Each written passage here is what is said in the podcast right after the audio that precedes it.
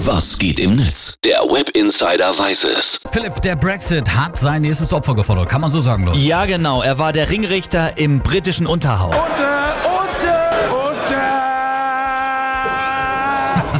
Mr. Speaker John Bercow, der britische Parlamentspräsident, hat gestern seinen Rücktritt angekündigt. Das waren richtig bewegende Szenen. Ja. Burke hat gesagt, er tritt vor allem äh, für seine Familie zurück, der er in seiner Rede noch einmal gedankt hat, nah am Wasser gebaut. my wife Sally, and our three children Oliver, Freddie, and Jemima.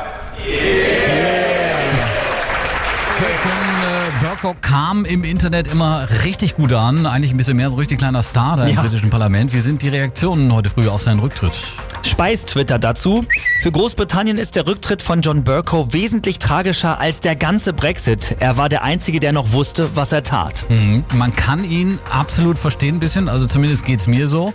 Wahrscheinlich hat er am Ende auch keine Lust mehr gehabt auf das Affentheater. Wie sind ansonsten noch die Reaktionen? Was hast du noch? Äh, ben Dawson schreibt, Bercow wird in die Geschichte eingehen, ein Präsident, der nicht einfach nur dastand und zusah, wie die Regierung die Pfeiler der Demokratie Stück für Stück abriss. Ich würde ihm jetzt gern die Hand dafür schütteln, wenn ich könnte. Man muss aber auch sagen, Burko war nicht unumstritten. Er hat unter anderem auch die alte Perückenpflicht abgeschafft und erlaubt, dass die Parlamentarier auch ohne Krawatte bei der Arbeit erscheinen dürfen. Ja, viele User feiern auch Burcows lockere Ausdrucksweise, wie zum Beispiel hier. I couldn't give a flying flamingo what your view is. Er gibt also ein Flying Flamingo, das können wir jetzt mal übersetzen mit, er gibt einen feuchten Furz auf das, was der andere da ihm gesagt hat. Ein feuchten Furz. Ja. stell dir mal vor, sowas würde Wolfgang Schäuble im Bundestag sagen. Meine Güte, kaum denkbar. Ja, Markus Chaun, der twittert noch, retweetet das hier, wenn ihr John Burko gerne mal einen ausgeben würdet dafür, dass er unsere Demokratie geschützt hat.